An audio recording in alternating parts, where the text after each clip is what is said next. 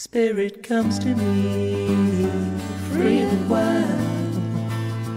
Love and care for me, just like your child.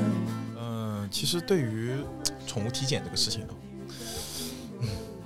我觉得我们是责无旁贷。其实我们应该像个老妈妈一样，经常说啊，因为这个事情呢是反人性的了。因为人性一般都喜欢现在，比如说我可以懒一下，我可以快乐，但我很难说我现在就像我们不爱学习一样，然后不也我希望现在就学很多，看很多书，然后那我更希望现在可能刷一会儿视频，这样子，其实跟体检是一样的问题。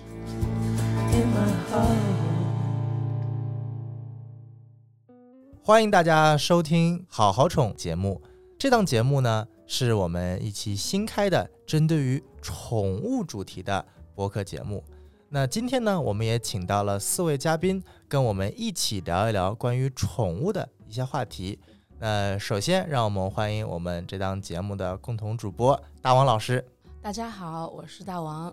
嗯、今天我们是好好宠的第一期，我们就挑选了一个大家平时会觉得在养宠的过程当中痛点比较多的领域，就是宠物医疗的这个话题。嗯，没错，哎，这谈到宠物医疗，我觉得大家肯定会有很多的槽想吐啊。那我们今天就分别请到了两位有很多槽可以吐的嘉宾，他们站在两个不同的阵营。那一位是我们作为宠物主人的代表 Jessica，大家好，我是 Jessica。呃，我今天呢是养宠这个主人的一个身份来参加这个节目。我现在是目前是有十只猫和一只狗在家里。那这些动物呢，基本上相对来说啊，基本上呃全都是我跟我先生两个人就是从街上救助的。嗯那么呃是这个也时间长了以后就变成我们家自己的宠物了。呃，那平时呢我也会留意一些就是呃关于宠物救助的信息。呃，也会给我的朋友们呢提供一些就是关于养宠方面的一些建议和经验。那看来我们 Jessica 是一个非常资深的养宠人士啊。那在我们的辩方另一边的是信蒙宠物医院的创始人，我们今天请到了陆院长。嗯，大家好，我是小陆啊，大家都叫我陆院长。呃，我呢是信蒙宠物院的创始人，本身呢也是一个兽医，呃，毕业呢就是南京农大学的兽医专业，然后呢以前做过临床一线，现在主要呢是做医院的管理，包括医院的开设啊等等品牌的建设这方面。然后我今天坐在这个位置，就是可能大家口水的集中点 啊。那今天我们其实第一档节目，呃，主题非常明明确啊。我们今天想聊一聊，在宠物医疗话题上，面对争端的两边，宠物主人和宠物医院，他们是如何互相看待彼此可能会出现的一些问题。那在我们正式开始之前呢，我觉得首先我们向大家介绍一下好好宠是做什么的。那好好宠这档栏目呢，我们其实是希望并不把它做成一个局限于只是宠物一些知识科普啊，或者一些非常简单的一些呃经历分享啊，我们希望把它做成在对于宠物衣食住行。教育、健康、娱乐等各个层面，为大家带来一些新奇的、有深度的体验。我们也会经常请到一些宠物行业内的专家、行业人士，以及非常有资深经历的一些教授，一起去谈谈我们对于我们宠物主人而言特别特别深刻的一些啊经历和印象。嗯，今天其实呃，我们一开始设定的说要说一些奇葩的事情，对，但后来我们跟身边很多呃，就是有大量的救助、领养或者自己养动物经验的朋友交流之后，发现，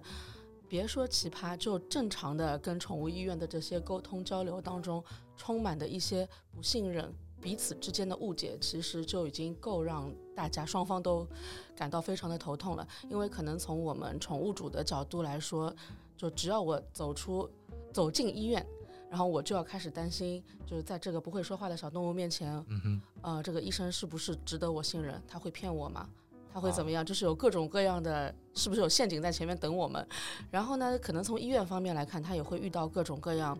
呃，为就是拖欠钱不付，嗯，或者说就是该看的病他不给动物治，嗯甚至把宠物那个遗留在医院。我们就觉得大家在前期交流当中发现，就这一类的情况都已经谈不上奇葩，其实都已经都是常见现象了。嗯哼，这些都已经是非常需要。呃，我们就是医患双方来好好交流的了，所以我觉得今天我们把这些点来一个个的说破，可以就已经得可以得到很好的结果了。行，那我们今天这场友谊辩论赛就我们就正式开始。那我们首先有请 Jessica，你来讲讲，就是说在你的养宠的过程当中，有遇到一些什么对于你来说比较奇葩的，或者说你觉得值得可以一起分享交流的一些经历吧？嗯，好的。那我现在养宠的话，其实已经超过十年的经验了，所以现在我可以说是一个老油条了吧，基本上不太会踩雷了。当然，这个也是我大量的一个踩雷的经历呃经验所所累积到现在，就是说练就的吧。那刚开始的时候呢，是我本身是有宠物的，所以但是呢，也是自己也没有就是说宠物健康方面的一些经验，呃，比如说定期的体检啊。然后呃，可能每年的这个检疫啊，当时是没有这个概念，那个时候才零几年的时候，呃，然后宠物如果说平时它有什么不舒服，因为小动物会说话嘛，可能自己发现的呢也比较晚。那到这个时候的时候，觉得宠物有症状的时候呢，我们会去搜索家附近的这个宠物医院，因为是想想要得到第一时间的救助，对吧？然后呢，那呃。这个时候我心里就会想想说，哎，那这个医院呃会不会上来就让我做什么什么什么全套的检查，或者说有一些不必要的检查？那这个是我比较担心的一个问题。然后呢，接下来的问题又会觉得说，他呃医院所提出的这些检查是不是能有效的帮我诊断出他的毛病，或者说呃我是不是就能够信任医生说告诉我？宠物是什么病，它就是什么病，因为我们是欠欠缺这个相这方面的专业的知识的，呃，然后后呃慢慢慢慢后来就是说自己积累了一些经验的时候呢，呃，对于自己家里的宠物相对来说是比较一个稳定的状态了，基本上能够做到一个呃日常的一个健康护理。那还有一部分的情况呢，就是说呃在遇到流浪动物的时候，呃，因为我这个人也是。看到萌萌的小动物，基本上就是不太会错过的。如果说它是没有生存能力的话，我肯定是第一时间会去救助的。那这个当这个时候就也自己也要需要具备一些呃基础的救助知识，对吧？那你要找到最有效的方式去呃帮助这个动物，是送到哪一家医院，然后你要做哪一些基础的检查，这个也是在我救助的这个过程当中遇到的一些瓶颈和问题。刚开始的时候也是不知道的，去了医院，医生就说啊，你要做血检。呃，你要做呃，整个做做个常规套套套餐，那是不是有效？他去这些套餐、这些检查，是它是排除哪一些基础的这个毛病，或者是是传染病，或者说是一些呃病毒？当时也是没有这个知识的。然后时间的累积下来，才会觉得说，哦，那我现在现在我在路上遇到小动物、小猫、小狗，我就知道啊，我要带它去哪一个医院，我要去做哪一些基础的检查，然后我再做自己在家里做一些简单的护理。原来如此，那一般我们都说是，呃，得到了教训，所以才得到了一些进步。那能不能举出一一个比较你印象深刻的，可能说，呃，得到的一个教训呢？在带宠物去医院进行，不管是治疗啊，还是体检啊，还是看病啊，还是救助的过程当中，呃，我自己在救助的过程当中，其实没有遇到特别。呃，严重的一个受到伤害的一个动物，但是我先生之前是有遇到过这样一个情况。那当时有小猫，它的是后腿骨折一个情况。那么因为他是呃外国人，所以他在语言上面呢，呃，跟这个宠物医院沟通上面也是有一定的困难。他会说中文，但是呃，可能有一些专业的这个兽医方面的一些名词，他也不是很明白。然后医生这边呢，他们可能对于英语的解释方面也有一点欠缺，所以当中有一些交流上的问题，这个是一方面。然后另一方面呢，因为就是本身也是我刚刚有提到，就是我们作为呃人类来说，对于宠物就普通人来说，对于宠物医学这一块知识非常欠缺的，所以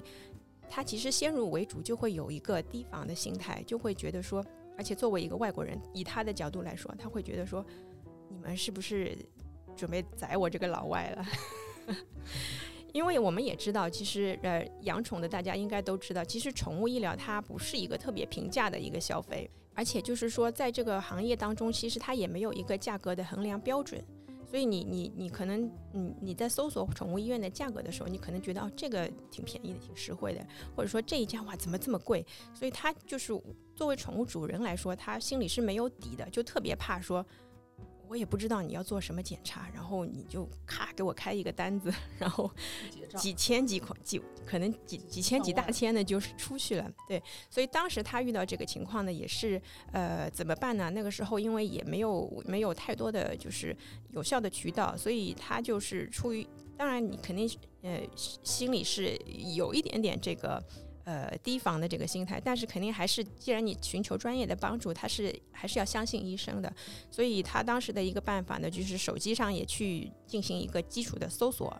然后再结合医生的意见，再去做一个筛选，说啊，可以这些检查，我觉得是可以，我觉得可以做的。然后或者说，呃，我是不是要再加一点？这样的话，就是会跟医生和医院方面做一个。呃，怎么说？互相的一个交流和和和讨论。因为我也是作为一个就是有一些救助经验，但是我身边的朋友几乎都是有救助经验，像 Jessica 这样的朋友，然后我们会有自己的群。就有以前，比如说我们送养呃送领养送出去的小猫，对吗？然后我们就会跟这个猫的新的主人，我们会大家拉个群，然后这个群人越来越多，就是有很多养了猫之后，他自己也开始加入了救助啊，或者养更多的宠物。那其实这些信息我们都可以在这个群里面。来来互通，我不知道陆院长这边是不是也会经常遇到这样的状况。很多病人会说我是其他的就是小小动物的家长推荐过来的，因为可能口口相传对于我们来说会比较有那个保障性。呃，因为不同的病还得去不同的地方。像 Jessica 刚才说的，如果我只是路上捡到了一个看起来状态还不错的小猫，那我要给它做一个。比较基本的体检之类的，那我就去附近找一家有资质的正规的医院就好。但如果说我这个猫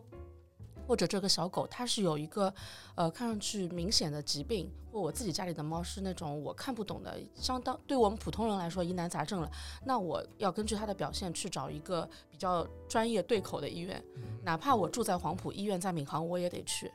医院在崇明，在哪里？或者说我住在浦东，但是这一方面口碑好的这家医院在长宁，我也得去。就可能在我们的圈子里面，通常是这样的。因为如果你一开始的时候没有找准这个、这个、这个路道的话，你可能会花更多的冤枉的时间、精力和钱在里面。这个就我们宁可路上时间长一点。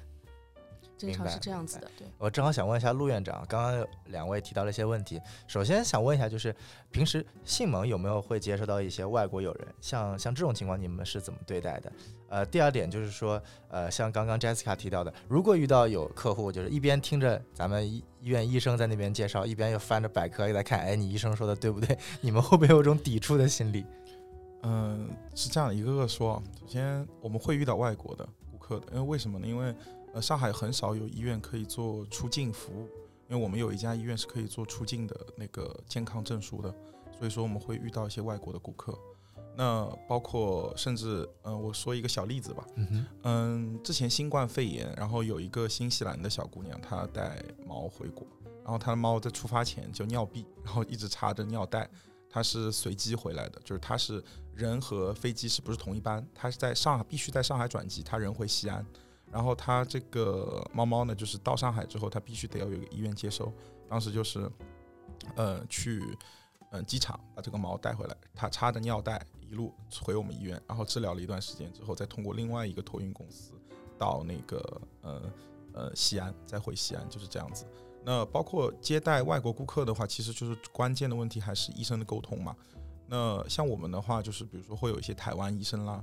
包括一些香港的同事啊等等，那可能天生的口语比较好。那也有一些医生本身的外语也是可以接受的。像我本身，我以前做医疗岗位的时候，我在做助理的时候，有的时候就会帮医生做 translation 的工作。那基本上就不会有什么特别大的问题啊。这个整体是这样。如果语言不通的话呢，就是当然你通过 Google 啊什么都可以去翻译，有道都可以，但是可能会影响就是就是一秒之内的那种决定吧。因为其实，在做宠物医疗的时候，我认为彼此之间最基础的，包括最宝贵的一个东西是彼此的信任。这个对双方是都很有帮助的。因为如果不信任的话，你的宠主的决定，最后宠物医院必须得是尊重的。那么，如果我没有，我是有足够的专业知识，但是呢，不能让你信任我，那么我的专业知识就没有办法为你所用了。所以这个是这个点。对，啊，百度这个问题，我刚刚就是脑子里有闪现。其实这个问题对于。嗯，医生来说他是非常经常会跟我抱怨吧，因为我经常会处理客诉嘛，就是顾客和我们之间的一些矛盾。那我很能理解啊，就是刚刚 Jessica 说的，就是说他不知道这个医生会不会去宰他。就我先说的宽一点，首先第一点呢，两个事情，第一个医生是大部分的宠物医生选择自己这个专业，他其实大部分的人是非常有良心的。呃，为什么呢？在上海这个城市，一个宠物医生的收入大概是多少呢？我可以给大家讲一讲。啊，一个普通的医生，他到手能差不多一个月，他在做了大概两三年基础医疗工作之后，大概到手在一万多块钱这样子。他其实比在上并不是一个非常高的薪水。那他的工作量是多久呢？平均每周的工作时间不会小于五十个小时，基本上在五十到六十之间。而且他做的很多的工作，嗯，像我以前做医疗岗的时候，我整个手上就全都是伤口。包括整个手，我以前有被一只啊那个几十公斤重的阿拉斯加把手咬穿，啊啊对，就都很正常，在我们这个岗位里边。那他为什么还要坚持这个工作呢？第一个原因是因为我们兽医这个专业虽然工作很好找，因为我们专业非常的窄，稀缺，对，只能做大动物或者做小动物，所以说嗯，对于不想去农场的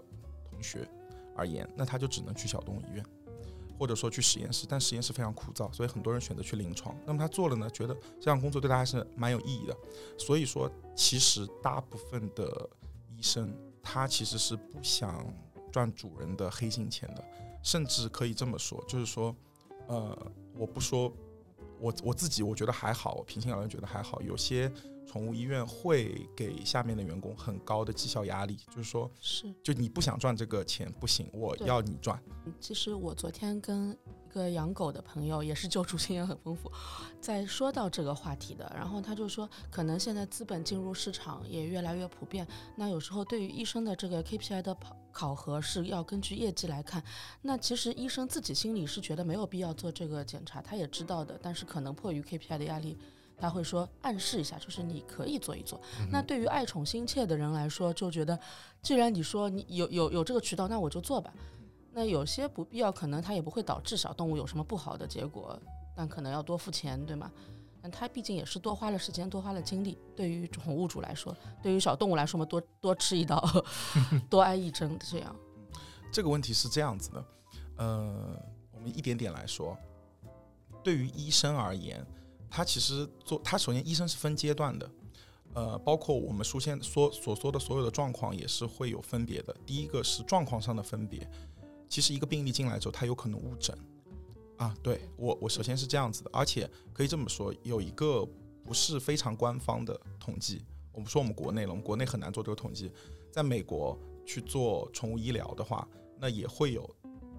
百分之二十左右的误诊。啊，百分之二十左右的误诊，因为他毕竟不会说话啊。对，但是呢，实际上院方为了呃我们的面子也好，或者说尊严也好，或者说为了在医患关系矛盾当中，呃，不去承担这个责任，嗯，大部分的医生都可以去解释，所有的问题都可以被解释，误诊也是合理的一部分。是的，呃，但是呢，其实为什么医生很逃避说我是误诊了呢？因为重组很难接受这个选择，就是说。呃，来医院了，我花了这个钱，我希望一定能把病看好。还有一个选择是，我诚实的告诉你所有的选择，比如说我告诉你，我可能会有百分之二十的负误诊，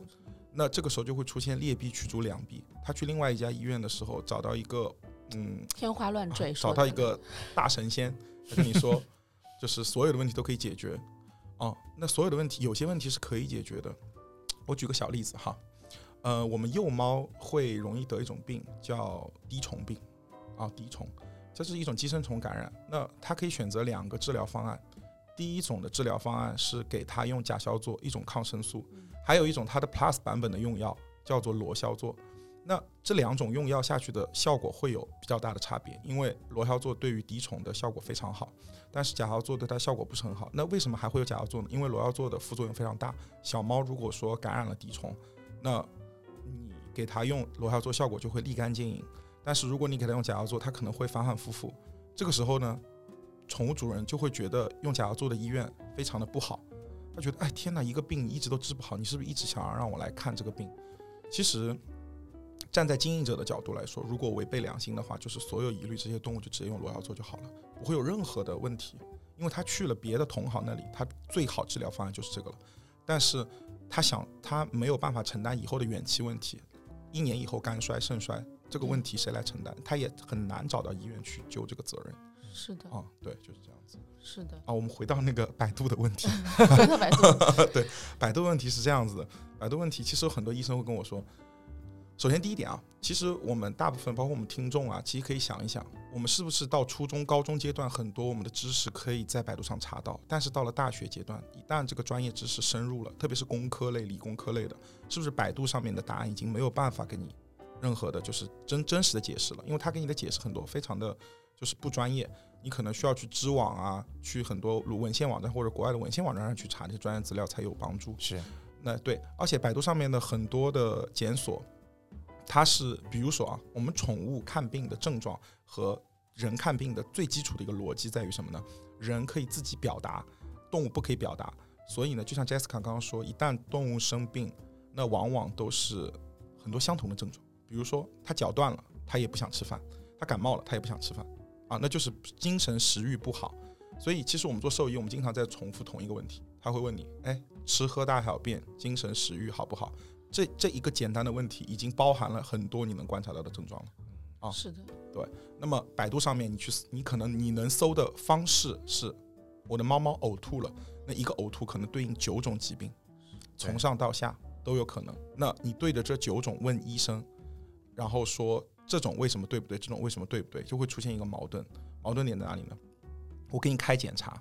开出来这个检查，最后做了这个检查之后，其实洞主人心心里是很矛盾的。他在花这个钱的时候，他会在想，我到底是查出来有还是没有 啊？查出来如果有，有的时候他会觉得，哎，那我这个钱花对了。那查出来没有，他会觉得，天哪，你。你是不是有点那什么？然后其实这个问题蛮矛盾的。对于动物来说，其实你应该是希望它查出来没有才好的。其实我是在帮你，因为鉴别诊断就是说帮你查，它有可能是有，有可能没有。如果我已经知道它有了，那我为什么还要查呢？OK，这是一个问题，包包括误诊百度，还有一个问题是什么呢？医生的阶段，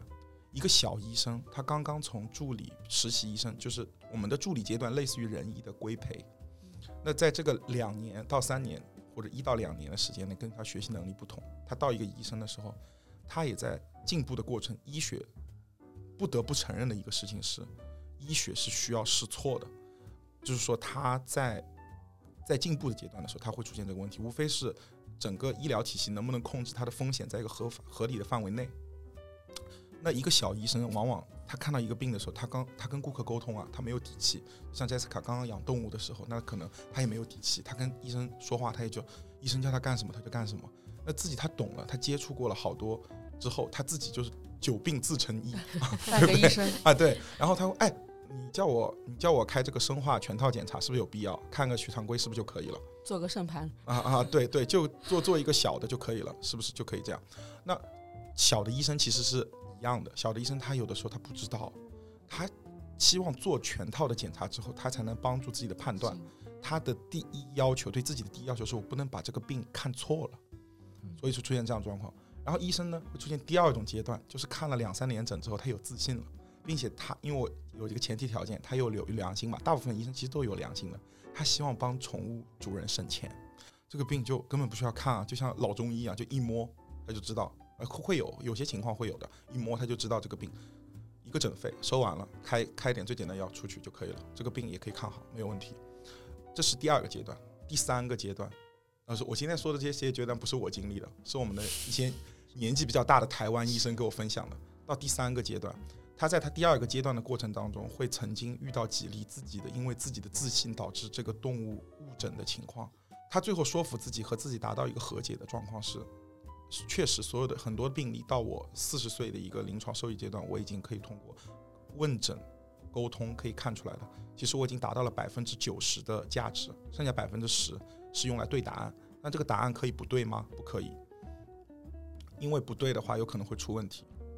一旦出了问题，他其实很难原谅自己，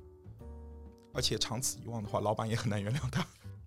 啊，所以说站在对于医生的角度来说，他也是有分阶段的去呃衡量自己对于看病的一个理解和能力。那我想问一下 Jessica，就是在你去呃，因为毕竟你也养了十多年了嘛，也是一个非常有经验的养宠人士了。当你去看一家医院，比如说走进一家新的医院的时候，你会先去看哪几个点，或者从哪几个层面来去决定说啊、这家医院可能我一看觉得它可能还可以，哪些点一看就哦。就一定会有一些问题，可能我觉得这这些会帮助一些养宠的新手，可能再去，因为我相信很多养宠新手最开始会选择的一定是离家最近的那个医院，你毕竟方便。然后，因为我相信大众点评现在的评分都差不多，基本上都是不是四点八就是四点九，差一点也就四点六，对吧？然后就去家里门口最近的那个。那那 Jessica，你会觉得什么样的一些角度会对他们来说比较有帮助呢？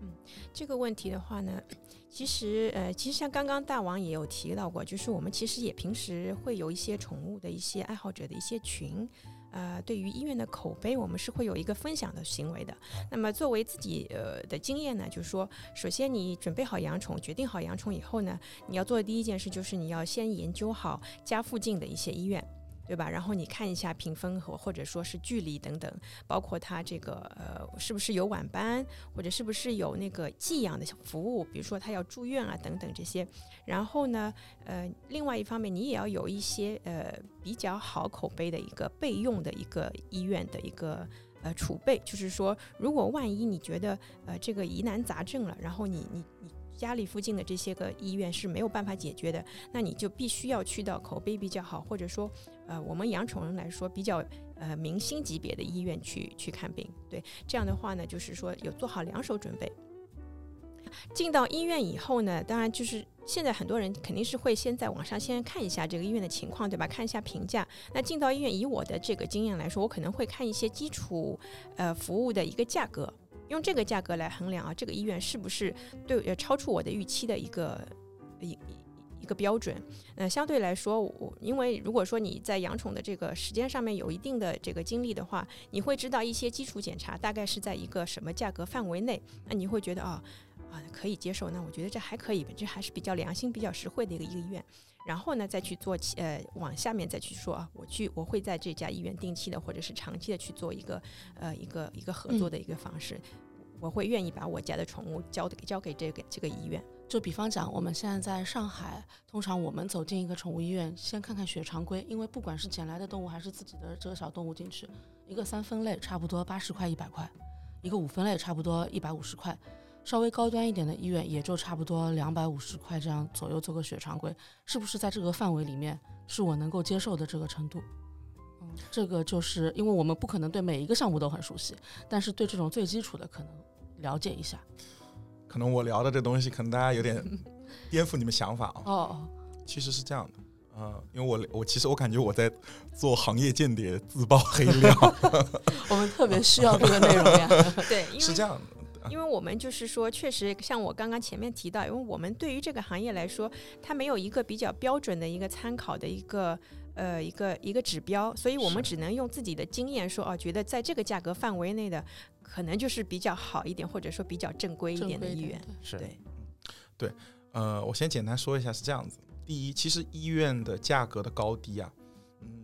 靠一些单价的检测是能看得出来的，看得出来一部分，但是呢，嗯，又不能看到全部。为什么呢？因为其实一项医疗的账单是靠很多东西叠加起来的。比如说这家医院，他收你一个绝育，比如说他是几百块钱，OK，没有问题。那可能它不包含一些东西，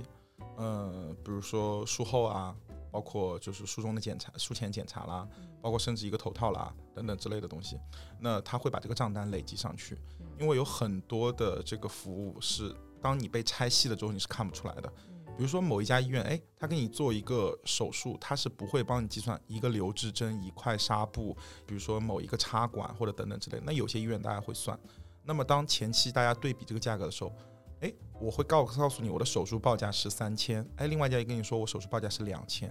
那、嗯那我如果说我觉得这两家医院我看完评价都 OK，我不太了解情况，那我肯定选择两千了。对也可能两千的医院会给你后续开的账单，比如说我这个是不是手术范围的，我会是留置针的耗材费用，我是扎留置针的费用，我输液一个小账单，啊，对，就是我输液泵的费，就是我们会拆这个账单。那这样子最后的话会呃影响顾客整体的这样一个东西。呃，这是一项，就是说选择价格的时候。然后刚刚大王说的，就是说血常规的报价的话，基本上基本上差不多啊，三分类到五分，三分类、四分类、五分类，差不多就是八十一百到一百五这样子一个差别，这个是没有特别大的问题的，对啊。然后可以跟大家讲个小 tips，其实，嗯，如果去宠物医院，这家医院可以做学图片的话，啊呃，其实你为了省钱和确定这个症状的话。其实最好的方，如果它可以做三分类或者可以做五分类，那其实最好的是三分类加一张学图片，啊，对，这样子会比较好一些。三分类加学图片，对，因为它的五分类是帮你确定炎性细胞的。如果这家医院有做学图片的能力的话，其实做学图片的效果会比较好。但是医院不太会推荐这个事情。我说出来这些事情被我们医生听到都会想打我，因为做一张学图片，我需要就是用人眼对着那个那个机器一直看。而且我们现在市面上面的很多五分类的机器，它不是真五分类，它是假五分类，只有可以只有说就是，嗯，类似于像一些比较大牌的品牌，它的机器进口的一些机器，它才可以做到非常好的检测。那那我在，因为刚才您就提到了说，医生要用自己的裸眼这样去观察和手动的这样去检查嘛，我又想到一个事情，就是我们如果说有时候给宠物看病啊，涉及到拍片子，嗯哼。我我也说不清，可能就是 X 光片什么片，其实就是有很多医院，它可能它的硬件看起来都是到位的，但是实际上这个医生到底是否专精于看这个片子，我心里是打个问号。其实我很，但是因为我们救助的动物大部分只是去治疗普通的毛病，也不是经常性会去拍片，所以有时候在偶尔要拍片的时候，我会担心，其实我这个片子是拍出来了，在这个硬件上，但医生能不能解读的正确？有时候连人看病的这个读片都很有讲究，别说是那个宠物。所以这个也是我们在给宠物做医疗的时候的一个很担心的一个点。我给大家提一下怎么怎么去判断，用你们的知识范围就可以判断的方法。第一，拍一张 X 光片的时候，一个有医疗标准和有医疗要求的，对 X 光片读片有要求的医生，他会有很多就是怪毛病，也不叫怪毛病吧，其实这是行业的应该要求，但是普遍说实话有的时候没有做到。比如说，第一。这张 X 光片的摆位，就是说，因为你无法判断这张 X 光片它读的好不好，但是这张 X 光片的成片，最后我们其实很多时候不是说你付了两张的片的钱，我们只拍两张，是可能拍七八张片，最后选两张出来。那对于他来说，选两张意味着什么呢？就是说他认为这两张已经合格了，过关了，这个医生才会把这个片给你看，给你当着你的面，一般都是在电脑上面。呈现给你看，然后告诉你，哎，这个地方气管不对，这个地方心脏有点大，哎，这个地方骨头断了，这样子。那看这张片的时候，可以第一看它有没有很清晰，它是不是个高清的？为什么会清不清晰呢？不是因为跟拍摄设备有关，是这个动物可能会动。嗯，啊，对。其实我先说，我们现在能够接受的动物医疗的拍片的普遍，其实有一点不合理的地方，是正常的动物理论上拍片是应该需要镇静的。啊，但是我们现在没有办法做到，为什么呢？费用问题，啊，包括很多观点问题，所以我们现在做了一个妥协，就是非正经拍片。那这样做的话，就要求需要花一些时间，比如说，呃，特别凶的猫，到最后的话，其实应该尝试跟主人去协商，就这个动物可能需要正经拍片，嗯，啊，然后，呃，如果还 OK 的话，需要安慰它，需要保持一定的镇静，特别是看胸片的时候，我们需要它胸部没有一直起伏，然后调整它的曝光量。最后我们拍出来一张片子是清晰的，所有的因为清不清晰我们是可以看得出来的，OK。然后我们要看到这个这张片子是不是轮廓分明的，会不会很糊，就是黑白之间有很多那种间隙。如果在这张 X 光片里面看到助理的两个小手指，那个就不太好。一个有严格要求的医生是不允许助理张手啊，对，就是就算拍进去，你要给我剪掉，我不要看到你的手，至少不能给主人看到。啊，这我不允许出现这个事情，对。然后就算因为因为一般为什么呢？他看到两个手指意味什么？第一，这个助理没有戴牵手套，对这个助理的手不好。嗯啊，对对。然后第二个事情就是你不在意这个细节，我我要求你所有的细节，就是你要求必须得做到。然后包括这张动物的这张它的腿，它的侧位摆片，它是不是两个腿有分开？我的关节是不是有完全展示？因为这张 X 光片不能是我一百五一张，然后收完你的三百块钱，然后就结束，最后跟你看一张片子，跟你说这可能有的问题，那可能有问题。那他理论上一个好一点的医生，我们举个例子，比如说他是个异物，那个猫可能吃了个线，或者吃了个别的，导致严重的胃肠道问题，又不觉得它是胃肠炎，那怀疑它有异物的话，那这个时候他需要提前告诉你，有可能会拍不出来，拍不出来我们要做什么？我们要做备餐。那做了备餐之后，我们才能确认。那我们就先拍，如果拍出来的就不用做备餐了，因为做备餐一贵，二费时间，三麻烦。对，那注呃，如果一如果顾客提前知道这个事情的话，那么大家之后就会少很多矛盾。但是如果说拍完 X 光片跟他说，再跟他说，哦，你这个吃的有可能是根线了，拍不出来，那就是就会不理解对为什么要做这个事情。但实际上，如果他其实按照做的这个事情是没有错的，因为他有可能是个硬的，有可能是个软的。嗯，对吧？但是由于没有沟通清楚，那动物主人就会觉得你是不是在宰我？你一开始给我灌个备餐不就完了吗？嗯啊啊啊！对对对对类似这样的问题。啊那对对，X 光片的问题差不多就是这样子。啊、就是关于拍 X 光片这个问题，我倒是有遇到过这样的经历。我本身就是我们家有一只猫呢，它之前有这个需要拍片的一个要求，呃，那么我们就去了医院，然后呢，确实就是呃有刚刚说到的这个问题，它平时是呃还是比较温顺的，但是因为大部分的宠物猫，它它们平时是不出门的，尤其是到这个医院，它可能各种气味啊，或者说有一些声音的影响啊，它可能会有一个轻微的应激反应，就是还还不至于说啊、非常严重的应激反应，但是它可能性格就会马上就会有一个变化。那么我这个猫呢，当时呃是需要去诊做呃，就是医生是建议做一个拍片的一个一个诊断手手法，然后呢呃，但是医生带进去以后呢，过了一会儿就出来跟我说，你们这个猫我们控制不住，你们来帮你你能不能来帮一下忙？那么我自己就穿了铅衣，带了铅猫就进去了。呃，然后加上了三，呃，就是连医生在里面有三个男男士，加上我，帮这个猫拍了一个片，然后最后呢，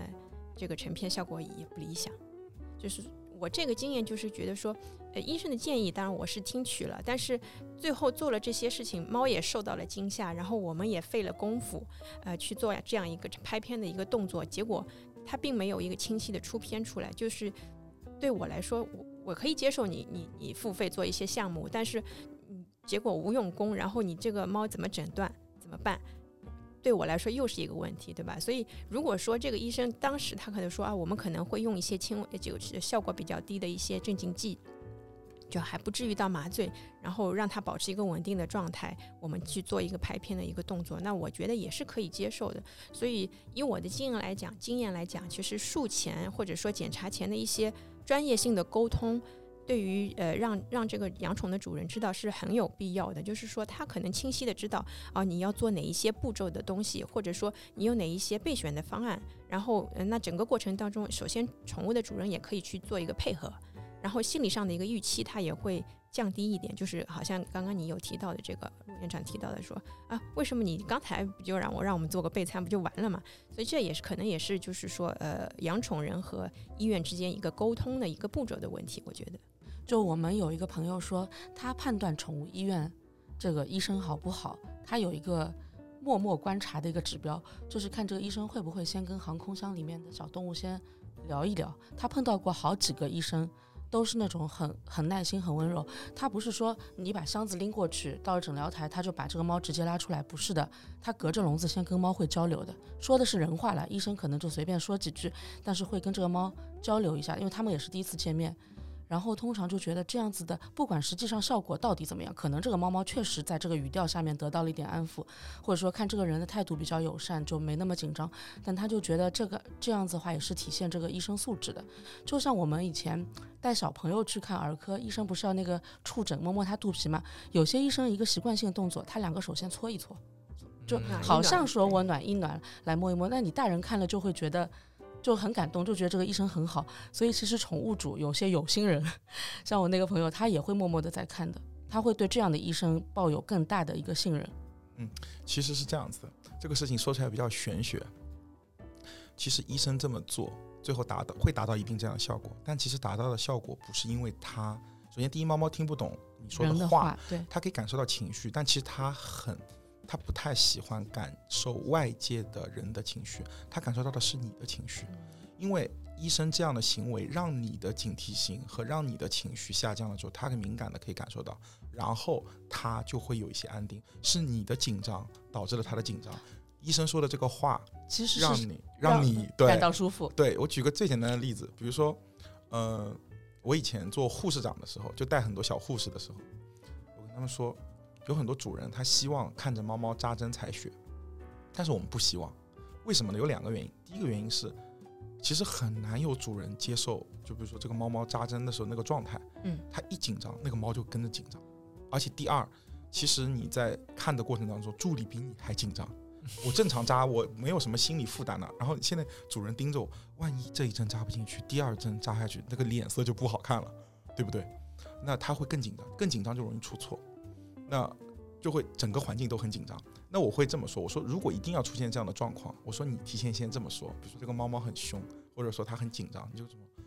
哎呀，咪咪啊，今天过来扎针了啊。我们呢，争取第一次就成功，千万呢不要挣扎，挣扎了呢要挨第二针的啊。这样子的话呢，第一，助理自己就没那么怕了。我提前已经说好了啊，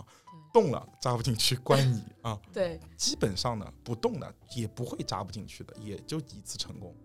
然后主人呢心里也也安心了，就是他知道哦，插不进去是我们 咪咪动了导致的问题。对，其实给他打了个预防针。啊，对，那所以两方大家都不紧张了，这个问题就解决了，类似这样子。我其实觉得刚才我们这个话题都值得将来专门做一期的，是对吗？其实这个跟心理学有关系，这个心理学又对小动物有效，又对人有效。对真的是一种心理学，加上刚刚像陆院长所说的玄学，就是好像你的宠物真的跟你的主人有种心理连接上的绑有种定连接，对的。你好像你镇定了，它就镇定。因为刚才他说这个点，其实我之前没有意识到过。就你说，其实宠物是因为闻到了或者它怎么感受到了我的紧张，它才紧张的。这一点在在几分钟之前我是没有从来没想到过的。嗯，因为呃，特别是猫和狗，它的比如说猫，它的动态视觉比较强，静态视觉几乎就很差。那它有这样子的一个缺陷，那它为什么能够在这个地球上面生存呢？包括它的这个种群为什么得到繁衍，它一定有一些就是你认为的，就是你感受不到，但它能感受到的东西，就像海豚能感受到超声波，大象能听到低声波一样。对嗯，对，我觉得就是说，以以我的经验来说，有时候我会在医院也会看到，就是其他的宠物主人，他们可能在，因为有一些呃，有些医院他不会说啊、做基础检查的时候，主人还是会在同一个诊面诊室里的嘛。然后有一些主人可能会说，哎呦呦呦，就是就是很紧张那种，然后那个猫或者狗又更加紧张，然后主人又心疼，哎呦不要不要不要这样，哎呦它痛了痛痛，确实会有这样的情况。然后我们这种老油条真的在旁边就是看着，嘿嘿嘿，就是 就是你们把这个把宠物的情绪给搞得更加的紧张，所以还会反而会影响，就是一会儿护士可能采不到血样啊，或者你这个量肛温的时候，猫又扭来扭去，或者动狗也不配合啊，哪怕就是最简单的量个体重，它可能就不愿意到上秤上去，确实是会有这样的情况出现的。然后大部分的呢，其实这个就讲到这个，我作为就是管理人员了。对于医生的话，那我们基本上都是，其实我们行业都是会有培训的，那肯定会跟小医生说，包括那那老油子医生那就更不用说了啊，他他会说很多，他甚至会灵机应变，然后马上可能短短的两三分钟抓取你的信任，然后同时让这个动物安定下来，那这是他的本事嘛。那小医生的话，一般都会今天哪怕就是装，也得装的跟这个动物得互动一下。啊，对，就是这样子，因为你能保证一个动物，它一个呃宠物医生，他每天看比如说七八个病例，上一秒他还被一个橘猫抓了一下，他心有余悸，结果下一个诊又是一个橘猫，他看到他的时候，他就会有点怕怕的，对，但是他依旧要有他的就是标准话术，啊，对，这个会对彼此都会有帮助。所以就是说，哪怕是一天要看那么多动物，看了好多年的医生，他看到有些动物的时候，还是会有一点恐惧的。我现在看到哈拉斯加，我还有点头疼。就是对，确实是像说我们说一朝被蛇咬，对吧？对，会有一些这样心理上的一些阴影。没错，没错。那我觉得像刚刚大家聊了，我觉得有一个很核心的点，就是当我们去评判呃我们宠物主人去面对宠物医院的时候，其实呃除了本身去看一个医院的，比如说品牌招牌之外，其实对于医院里面某一个医生，其实也会产生信赖度的。而当我们去评价一个医生的时候，呃，我我曾经以为说，可能一个医生我们更看重的他的是他的呃技术。医术和他的这个本身的专业知识。但我后来发现，慢慢的就觉得，呃，尤其是像我们八零九零后养宠物，呃，在保证了一定基础的技术到位的时候，更看重的其实是它跟宠物和你的一种沟通方式。呃，就比如说我自己有感觉，就是以前去宠物院会去见一些所谓的一些比较老的、有经验的医生，或者叫像老中医啊，他们呢，哎，技术够好，但是感觉你跟他之间总感觉缺乏交流，或者他对于宠物，呃，不能算是粗暴吧，但是只能说是就没有一些所谓的你一些安抚啊，或者一些呃相对来说一些比较好的一些内容，他也不会跟你的主人过多的进行阐述，就都是啊，这个东西这么治，开药去交钱，然后结束了，过两。天过来，哎，看一看，然后就结束了。反而现在很多的呃年轻医师啊，他会更多的跟主人之间有个交流，就说为什么会产生这个问题啊？你应该怎么去做啊？所以说我这里有个问题想问一下陆院长，就是当你们作为呃管理人员在招收宠物医生的情况下，会不会慢慢的把招收的标准从原先的比如说以技术专业知识呃医术为准，慢慢转变到说医生也得具备相应的这些呃。呃，沟通技巧啊，这个东西是培训出来的，还是说在你们招人的时候会根据他的性格来进行一定的筛选？嗯，首先是这样的。那么等到毕业的时候，我们筛查这样的学生的时候，第一，我们肯定看学习能力，因为大学现在是个通识教育。那第二，沟通能力呢，其实是看性格的。但是我说实话，我招人招到现在，我也不敢说我能看一个呃小朋友现在能够断他三年后会怎样。那持续持续观察的一个过程，包括我会塑造他的一个很多的想法，我会我我在改变他的样子啊。那其实这样子，对专业性的话肯定是很重要的，但是专业性呃是需要让你专业不一定有用，你让主人觉得你专业，最后能把这个病看好才是关键。这样子。嗯，其实关于宠物，关于宠物医生的这个，我也有一点体体验哈。因为我们就是说，呃，养宠时间长了嘛，确实是会有相对比较常去的医院，然后常去看的医生，嗯，然后呢，就是其中有一个痛点，其实就是我们也会觉得说，宠物医生的流动性很大。就我现在是没有，目前是没有碰到这个情况，但是以前有一些经验，比如说我可能每次去这个医院，或者有这几次去这个医院看的医生，就是有变动。就是我们，我可能我想找上次看看病的医生看一下，他可能就已经不在这个医院工作了。就这个对我们宠物主人来说，可能他心理上又要重建一次信任，对吧？就是说，呃，我会不会想要去跟着这个医生，我换一个医院，也会有这样的考虑。嗯，对，其实会有的。就像举个最简单的例子，我们家看了十几年牙医，都一直是在一个医生那边看的，就是不管他去哪家牙科诊所，我们都一直是跟着他的。所以，其实我们首先，我们这个行业是一个以人、医疗人员为本的行业。只要具体的设备啊等等，在这家在那家医院不差的，差的不是很多。其实，宠物主人如果能联系到之前一个非常信赖的医生，就像你刚刚说的，每一个宠物主人应该心中有个保底的方案。如果这个病看不好，我最后可以去这家医院，大概率可以解决。那那个大概率解决的人，其实有可能是一个医院或者是一个医生。最后，你可能会跟着这个医生走。对，会有这样的一个情况的，对，对，然后还提还提一点了，就是说有可能这个医生他不流动的情况，你也可能会看看不到这个医生的门诊，因为我见，因为我们现在的宠物医院的预约率并不是很高，像我们的话有一直在推，希望宠物主人有去预约看诊的习惯，嗯，因为其实这个习惯如果说长久以往的保持的话，甚至对于宠物主人的收费。未来的降低，走一个降低的趋势都是有可能的。因为一家医院，比如说我需要养八个人，但是呢，恰好好几个病例都同时一块过来了，我可能就会被迫的增加我的人手，那我的成本上升，那我可能顾客的收费也会变高，类似这样的问题。如果能够做到预约制的话，做到百分之八十以上，那就可以有效的增加医院的这个人效，那就是对宠物主人。对，谈到预约制，我想有一个问题，就是，呃，以前我也听过很多，比如说医生他希望能够预约，因为这样一方面像刚刚陆院长说的，减少单位时间他的一个呃积压的一个病例能够合理分配，降低成本。但是，呃，比如说从通过主宠物主人的角度，很多时候生病我是突发的，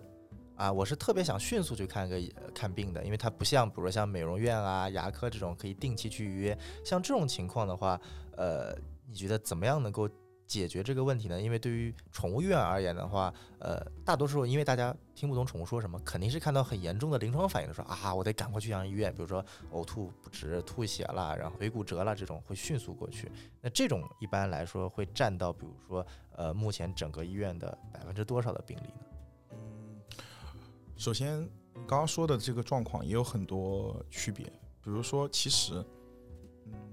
我举个例子，看起来，比如说一个猫猫腿断了，然后你就只你可以明确知道，比如说它是被你的桌子压到了，它就是腿断了，那其实这个问题并不是很急，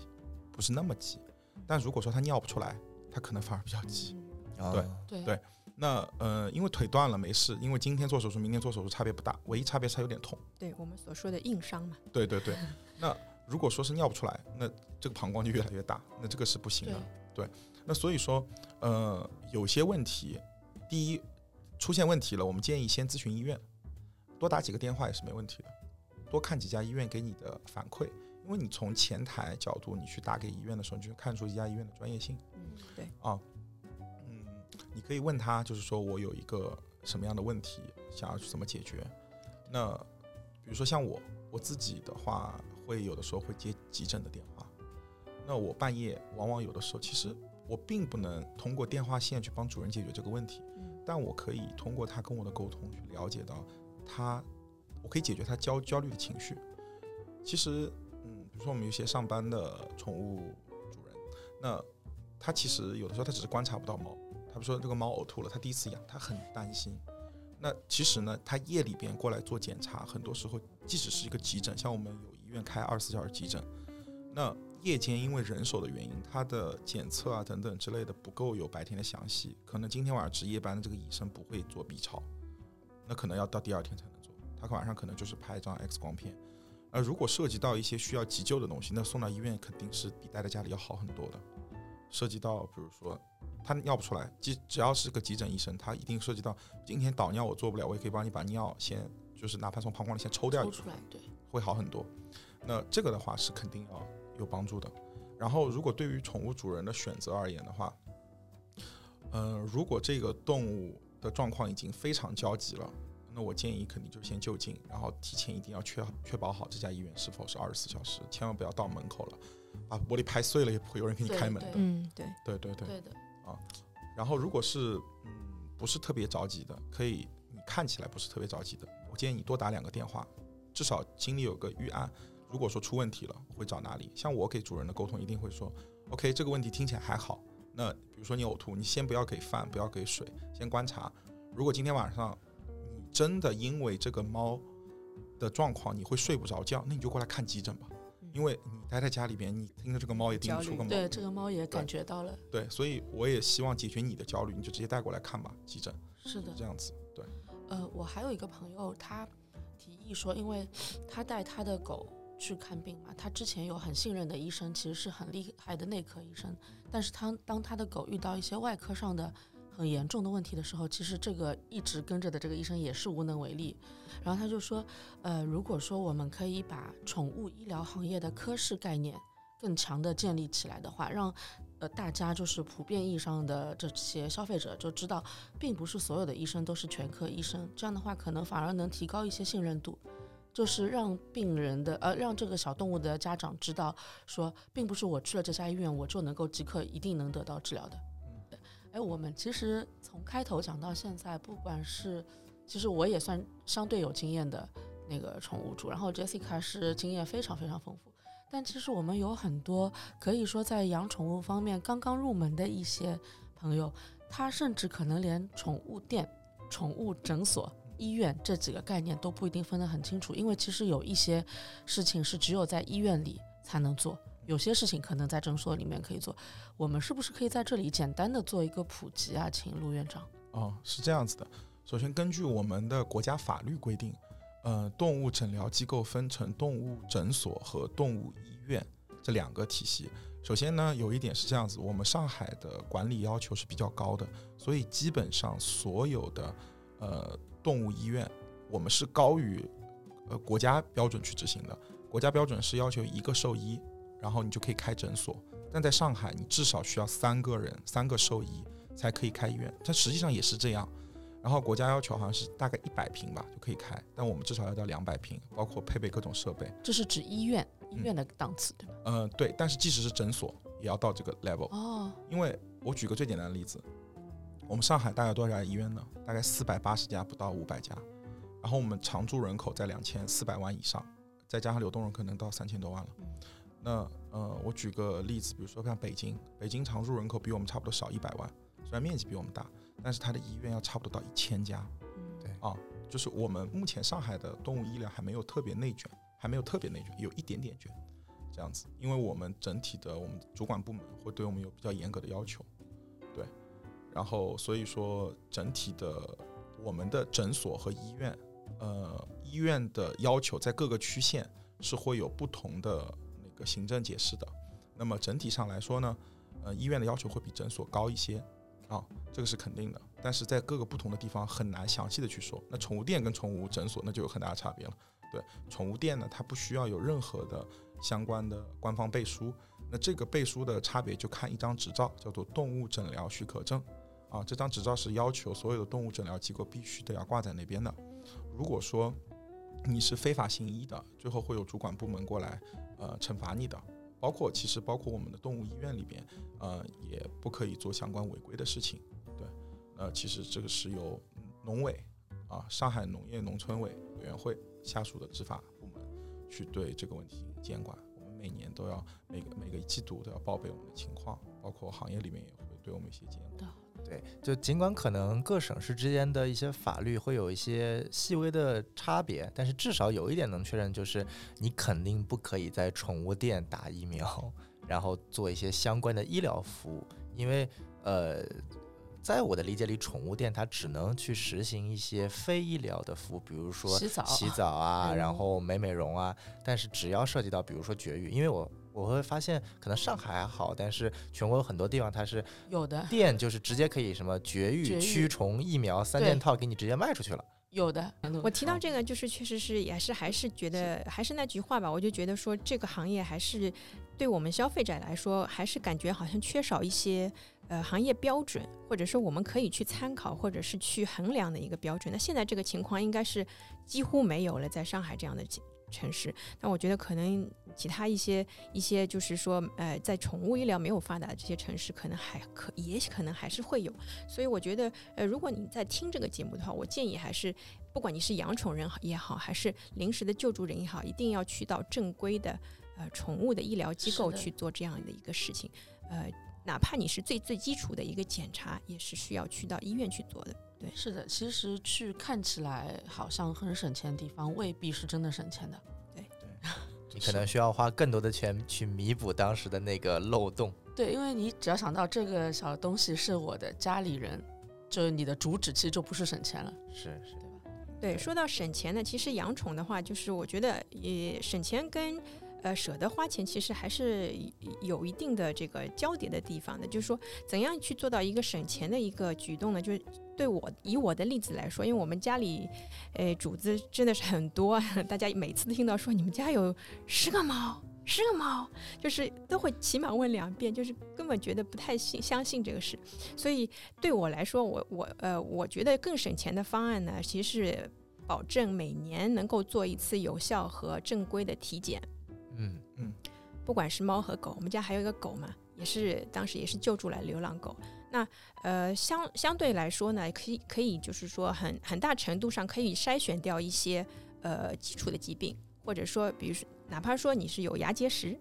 对吧？其实牙结石的话，对宠物来说，它可大可小。它它小的话呢，它就是脏一点、臭，嘴巴臭一点；它大了以后，它可能会引细菌会进入到你的血液循环当中，对不对？你你可能后面它可能会出现更严重的问题，它可能可能要拔牙，或者可能影响到心脏，这些都是有风险的。所以呃，每年的一个体检是要做的，每年的驱虫啊、每个月的驱虫。也是要做的，就是一些基础的一些呃医疗保健吧，我们说，呃这一部分做好，我觉得可以很大程度上可以给自己呃省掉很多钱。是对的，是的。然后呢，呃，可能比如说有些突发的疾病啊，或者这些东西，就是这个就要去跟医生去做一个比较专业的一个配合。对，我你们家的这个规模，其实可以直接谈那个团购价，嗯 是是是确实可以。是的，是的，是的，是的。对我觉得刚刚谈到体检啊，我觉得这个是一个呃很有意思的一个话题啊，因为包括刚刚陆院长也谈到了，他希望能够预约，因为呃，在我的理解里，宠物医院大家一直把宠物医院当做一个，比如说我只是生病了，然后我去看病一个地方，但其实体检或者我们叫健康管理，或者说就是周期性为宠物去进行一个身体的检查，其实是一个在我看来不仅可以。呃，一方面对于宠物院而言，可以有效的实行这样的一个预约制，更好的去分配它的人力和成本；一方面对于宠物主人而言，也是因为我觉得宠物和人最大的区别就是，如果我人第一天生病了，我难受了，比如说我感觉我胸闷，我可以说出来，我告诉你啊，我胸闷啊，可能就会去一个提早的治疗，不管是吃药是什么。但是当宠物，宠物呃，一般尤其是只养了几年宠物的人，他很难通过一些初期的宠物的行为来。直接反映出可能看出来宠物有什么问题，比如说 Jessica 可能可以看得出来，但是一些刚养宠的人可能就看不出来。等到他发现啊，宠物出现了很严重的临床反应，其实已经到很后期了。所以说，一个呃周期性的，不管是半年还是一年的一个体检，其实也能够帮宠物主人去规避掉很多的问题。某种程度上，一方面帮助呃宠物自身可以有个更好的一个身体，一方面也可以。说实在话一点，我觉得从某种程度来说，也能帮宠物主人省心也省钱，因为有些时候，呃，突发性最后的疾病，你需要去花花费的一些精力和财力，是远远高于你周期性的去把这个体检做好的。但是会遇到一个问题，就是说，体检这个概念提出来了，但其实现在，呃，就像人一样，人现在体检可能慢慢的大家接受了，但是宠物体检，我相信可能百分之。八十的宠物主人吧，可能上海还好一点，但是全国我们估计有百分之八十的宠物主人，他其实是并不了解，甚至是不会去做这个宠物体检的。如果说不把驱虫当做体检啊，因为驱虫一般比较比较已经普遍了，但是正常来说，呃，我觉得首先，比如说 Jessica，你一般会对你的宠物进行什么体检呢？呃，就是比呃相对来说比较普通的体检呢，一般宠物医院会有一个体检套餐。就是说，包括你看一看外貌啊、体征啊，然后包括皮肤啊、耳螨啊，然后呃基础的一个内科的一个检查都会去做。然后呃，像我们家以前是有老年宠物的，老年猫，那它可能项目就多一些，它可能要查一下血压。然后可能这个方面会比较重视，可能看一下心脏的情况，然后可能内脏的老化的一个情况。对，这个也是，就是说，也刚刚回到我刚刚就说所谓的省钱的一个问题，就是如果你家里是有老年宠物的话，你这个定期的体检是更加推荐的，因为首先你在情绪上你是会做一个慢慢的一个铺垫，然后呢，就是说当老年宠物它有一些老年基础病的话。你在这个治疗或者说我们说临临终关怀方面呢，也是会能做到一个比较专业、比较及时的一个帮助。嗯，其实对于宠物体检这个事情呢，嗯，我觉得我们是责无旁贷。其实我们应该像个老妈妈一样，经常说啊，因为这个事情呢是反人性的了，因为人性一般都喜欢现在，比如说我可以懒一下，我可以快乐。但我很难说，我现在就像我们不爱学习一样，然后不，我不希望现在就学很多、看很多书，然后，那我更希望现在可能刷一会儿视频，这样子，其实跟体检是一样的问题。就如果我要是带去体检，我可能哦，一个周六日、周末的时间就没有了，然后我会抱着侥幸心理，那我是不是可以不用去？他可能我的毛毛就很强壮，就可以扛得住。我举一个小小的例子，以前呢，嗯，那个时候我在医院，他接了一个泰迪过来看病。看一个很奇怪的病，什么毛病呢？就是说，它主人反映的是，它那个泰迪会流流血泪，啊，就是说这个眼泪是血。然后呢，医生给他这电话里听完之后，那带过来看呗。然后仔细一看的时候，医生仔细一观察，发现是什么问题呢？把它毛剃掉之后，它不是眼睛里面在流血，是什么呢？是由于它的牙实在是太烂了，从牙根一直烂烂烂烂烂烂烂烂到了面颊，这个叫颜面瘘。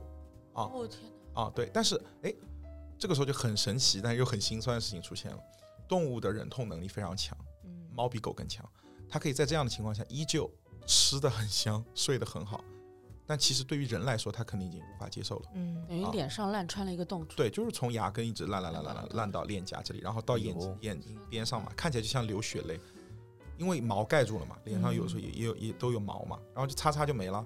擦擦擦，然后它凝变成一个痂，然后它就不漏了，然后过两天可能烂的厉害了，又又又流出来了。嗯啊，那这个其实就是如果有医生，哪怕就是帮他看一眼，那这个问题就解决了，不至于发展到这样的一个状况。对，因为等到这样的一个状况再去治疗的话，真的很麻烦。医生需要对这个创口一直不断的去清创，让它的肉芽长出来，最后让它去恢复。包括动物的话，它会很抗拒，因为它靠近眼睛。那冲洗的时候，这个动物会觉得它，因为你你跟它说啊，妞妞你乖一点，你不要动，我只是给你清洗个伤口。但一它痛，二它不知道你在干什么，靠近我眼睛我就会疯狂挣扎，然后我又不敢说真的怎怎样怎样，因为万一碰到眼睛怎么办？那这个问题处理起来就很麻烦。但实际上，如果是一年前洗个牙就好了，甚至说的难听一点，抠一抠都可能用点漱口水抠一抠都不至于这样。对是的，那个体检的时候还有一种心理嘛，就是说，如果我查不出什么毛病，我就觉得这一千多块钱 有点浪费。那我查出什么毛病，我也没什么开心，就有点像我们人，就是每一年买那个保险，嗯。其实最好就是这个保险用不上，哦最好就是它作废掉，用不上，这是最好的情况，对吗？对对但想想嘛，也不便宜。这也是一种反人性，因为以前我有一些朋友养宠物，就会说，哎，我给宠物做了一个体检，怎么检测出这个毛病了？那我要不体检好像就没事儿啊，又体检体检出毛病。我说你这观点完全错了，好像就是你这太违心了，就是不体检这毛病就不会存在，体检了才存在。像我妈妈，我妈妈她这个年纪的呃这种阿姨啊，她有时候会说：“哎呀，谁谁谁就是太喜欢，她说她人类朋友太喜欢去医院了，不去医院什么事情都没有，去了医院一看都是毛病，这个毛病就是去医院去出来的，会有这样的一个想法。那可能如果说是这些呃老阿姨啊、什么叔叔啊、什么养养宠物的话，可能也会把这样的想法带入到小动物身上的，因为他们会觉得以前的人养猫养狗随便养养的，不是也蛮好吗？对吗？这个会有的，这个其实也是我，我其实我们这个行业也是在发展嘛。呃，讲道理，在二十年前，其实都没有专业的说宠物诊疗机构啊，而且二十年前，可能我们上海还有很多养大动物的，那现在其实没有，现在都是大家就如果跟动物相关的话，兽医相关的话，那可能就是看小动物。在上海说你做过兽医，很少有人会考虑到你是做大动物兽医的，就是做小动物兽医，因为这个行业在发展。然后呢，我们其实脑子里的思想有的时候跟不上时代的节奏在发展了，包括就可能年轻一代的就比较好一些，因为他接受的就是这个观念。那以前呢就不是这个观念，嗯，因为其实我们对待宠物的身份有很多种，第一种是仆从，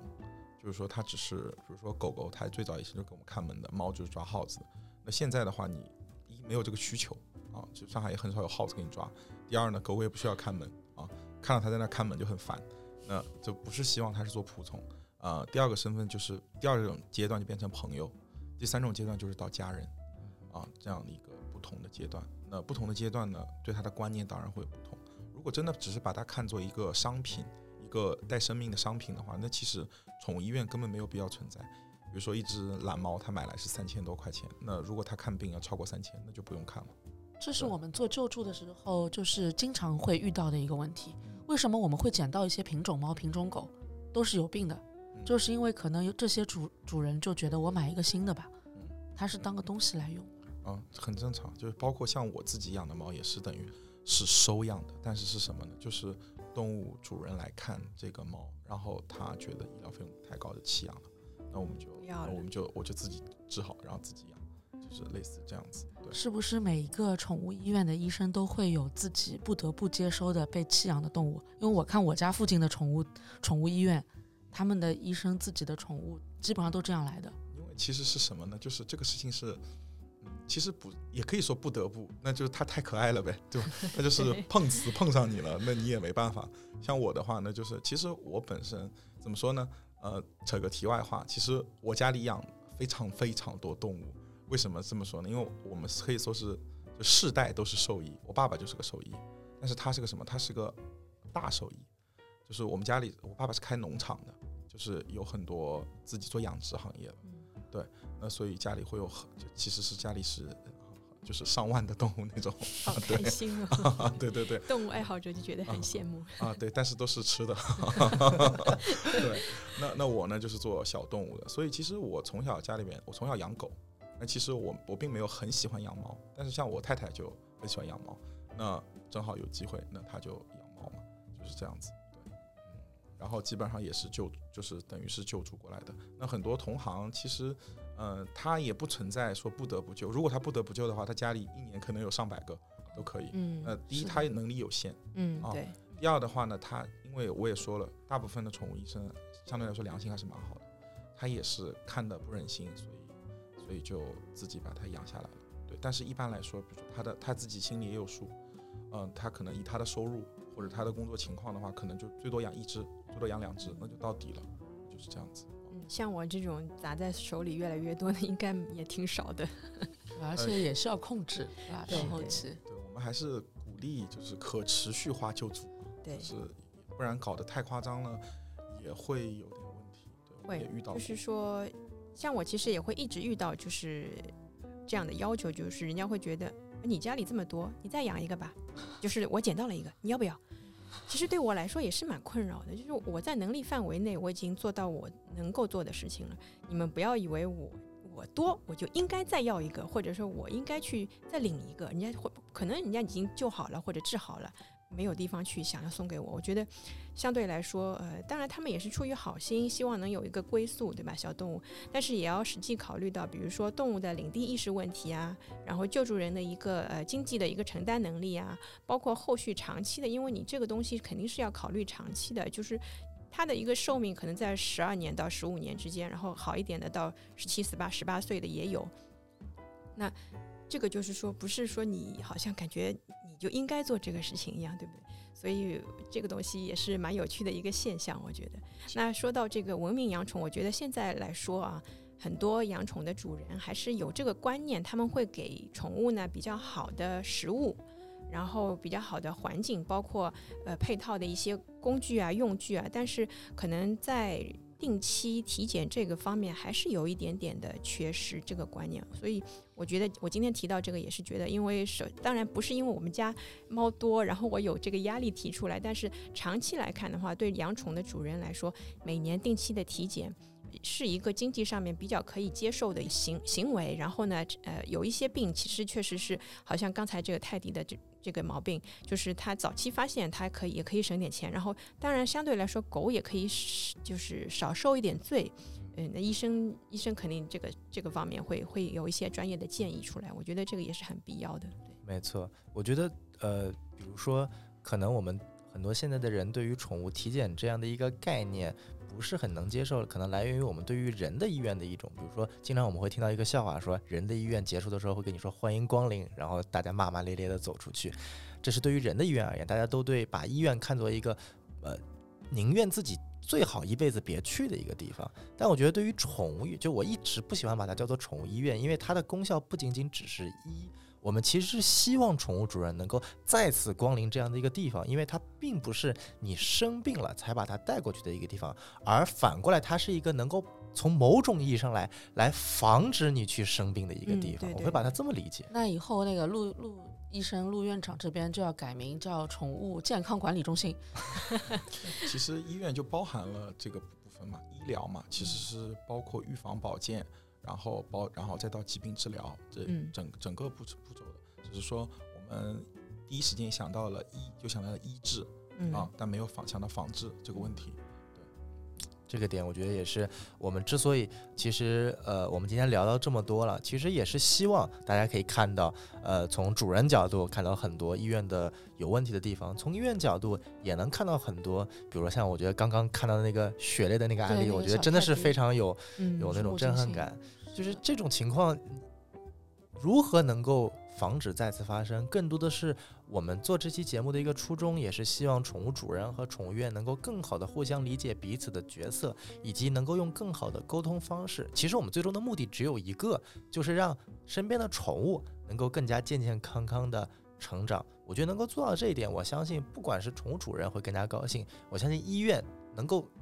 贯彻这一点的医院本身它的营业发展和经营状况也会越来越好，因为口碑好了，大家都愿意过去嘛。我觉得这点也是呃非常非常能够呃理解的。最后，其实我们今天还想聊一个话题，就是针对于宠物主人而言，它除了我们刚刚谈到的啊呃健康管理啊，对于宠物如何一个正确的认知啊，大家其实最呃关心的一个话题，因为我们相信很多八零后、九零后养宠物，他的呃经济实力没有这么这么的雄厚，肯定也希望在能够养好一个宠物的基础之上，稍微稍微能够为自己省点钱。那呃，我在这一方面，我觉得呃，陆院长有什么相关的一些小的贴士或者 tips 给一些宠物主人呢？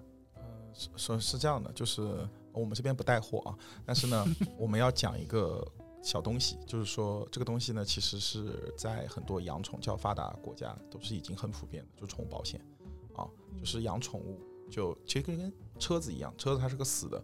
你每年要做保养，然后要买保险，所以宠物的话也需要买保险，因为买了保险，你就确实可以解决掉很多的问题嗯。啊，然后包括看病贵的问题也可以解决，而且我为什么强烈跟大家推荐呢？因为现在的各大保险公司刚刚它是做一个宠物保险的新品项，它有点像互联网公司的竞争一样，这个阶段就是薅羊毛的阶段，此时不刀不薅更待何时啊！所以我就是推荐大家真的要买宠物保险，然后各家医院呢可能会有各家医院自己定制的保险，也会有各大保险公司自己的保险。嗯啊而且就是，其实目前各大的保险公司的保单是不互通的嗯啊，对对。但是我们医院是不太会帮宠宠物主人去骗保啊，这这些之类的。因为其实我们又像裁判，又像那个运动员，我们也不希望保险公司被薅秃了以后，这个为这个行业是不好。那其实我们大部分解决的还是说宠物看病的这个贵的问题。那嗯他能够接受，比如说报销掉百分之五十、百百分之六十，那那他这个账单他开的时候，宠宠物主人也不会觉得很心疼。大家都很从容。对对，然后那其实也就是一笔，就现在像保险也不是很贵，几百块钱就这样子就 OK 了，出一次保险就铁赚。大部分保险公司现在出这个保单，很多都是赔钱的。哎，那它是不是也像我们人类买那个重疾险一样，它要看你的年龄以及你的体检情况？这个东西就是是很很好的阶段了。目前大家因为想要推这个东西，目前它只要求你做基础的体格检查，你有没有传染病等等之类的。当然会有宠物主人他比我们还聪明，比如说这个狗狗它腿断了，它能忍心让狗，比如说一种方式是它忍心让这个狗一个月后做做手术。那理论上来说，医院这边没有什么特别大的问题，因为嗯它有一个呃，就是说起起，就是一个月一个月一个月的观察期对。那当然，这个事情就违背我们基础的一些想法啊，包括有些宠物主人会跟你说啊，那你就先帮我把这个病看了，然后一个月以后帮我出账单。那当然，我们不愿意做这个事情了，嗯因为这个事情，对对对对，我们终于来到了开头的时候说的奇葩环节了，嗯到了这个时候，终于来到奇葩环节对。对对对对，然后所以买保险会有很大的帮助。嗯，所以还是防患于未然，就是你提前买好，就是遇事不慌嘛。如果你万一后面发生比较大的金额需要赔付，那就也不要走这些弯路，或者说对它最后其实可能是解决医患矛盾的最终极的武器了。对因为当患者，比如说我们说极端的情况，比如说一个保单保你百分之一百的时候，你看这个病反正不花钱，那医生肯定医生也没有什么角度说要非帮你怎样怎样，那就是说肯定是为了这个动物好嘛，你也不会觉得有什么问题。即使说最后因为看病哦，无法保证说这个病一一定看好，对对那其实他觉得这个医生尽力了，那他也就宠物主人就跟自己和解了。嗯他觉得这个动物在这边看，我给他选了个还 OK 的医生，那我也尽力了。那他确实命途多舛，那也真的是人生吧，可能猫生狗生就是这样。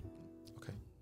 确实，呃，我觉得保险配上体检，再配上后面的诊疗，其实这个基基本上能够构成对于一个养宠主人来说最安心的，也是对于宠物来说能够保证它健康最好的一个完整的一个链条了。我相信在国外，其实对于宠物保险。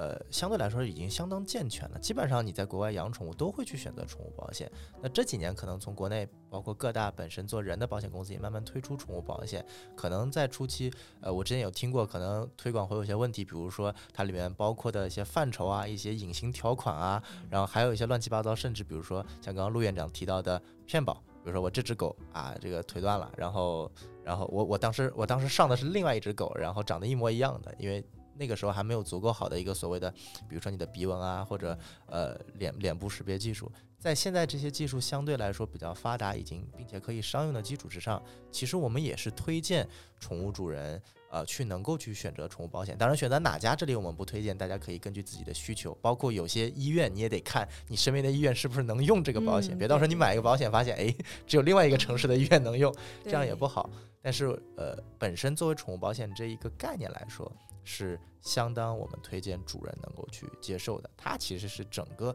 宠物健康生命链条中非常重要的一环。啊，太感谢今天 Jessica 和陆院长来跟我们分享。那 Jessica 说的东西，就大家听了就特别感同身受。然后陆院长也解释了很多我们原先可能看不懂、不理解、有误解，呃，或者会产生矛盾的一些点，就觉得很有用。嗯，谢谢错没错谢谢两位。谢谢。那也非常感谢今天各位我们的听众能够收听我们第一期好好宠的节目。就像我们在节目开头所说的，好宠其实呃是从各个角度去帮助我们的宠物主人更好的了解宠物，也更好的了解这个行业。我们一直相信的是，呃，为什么今天我们请陆院长过来？我们相信的是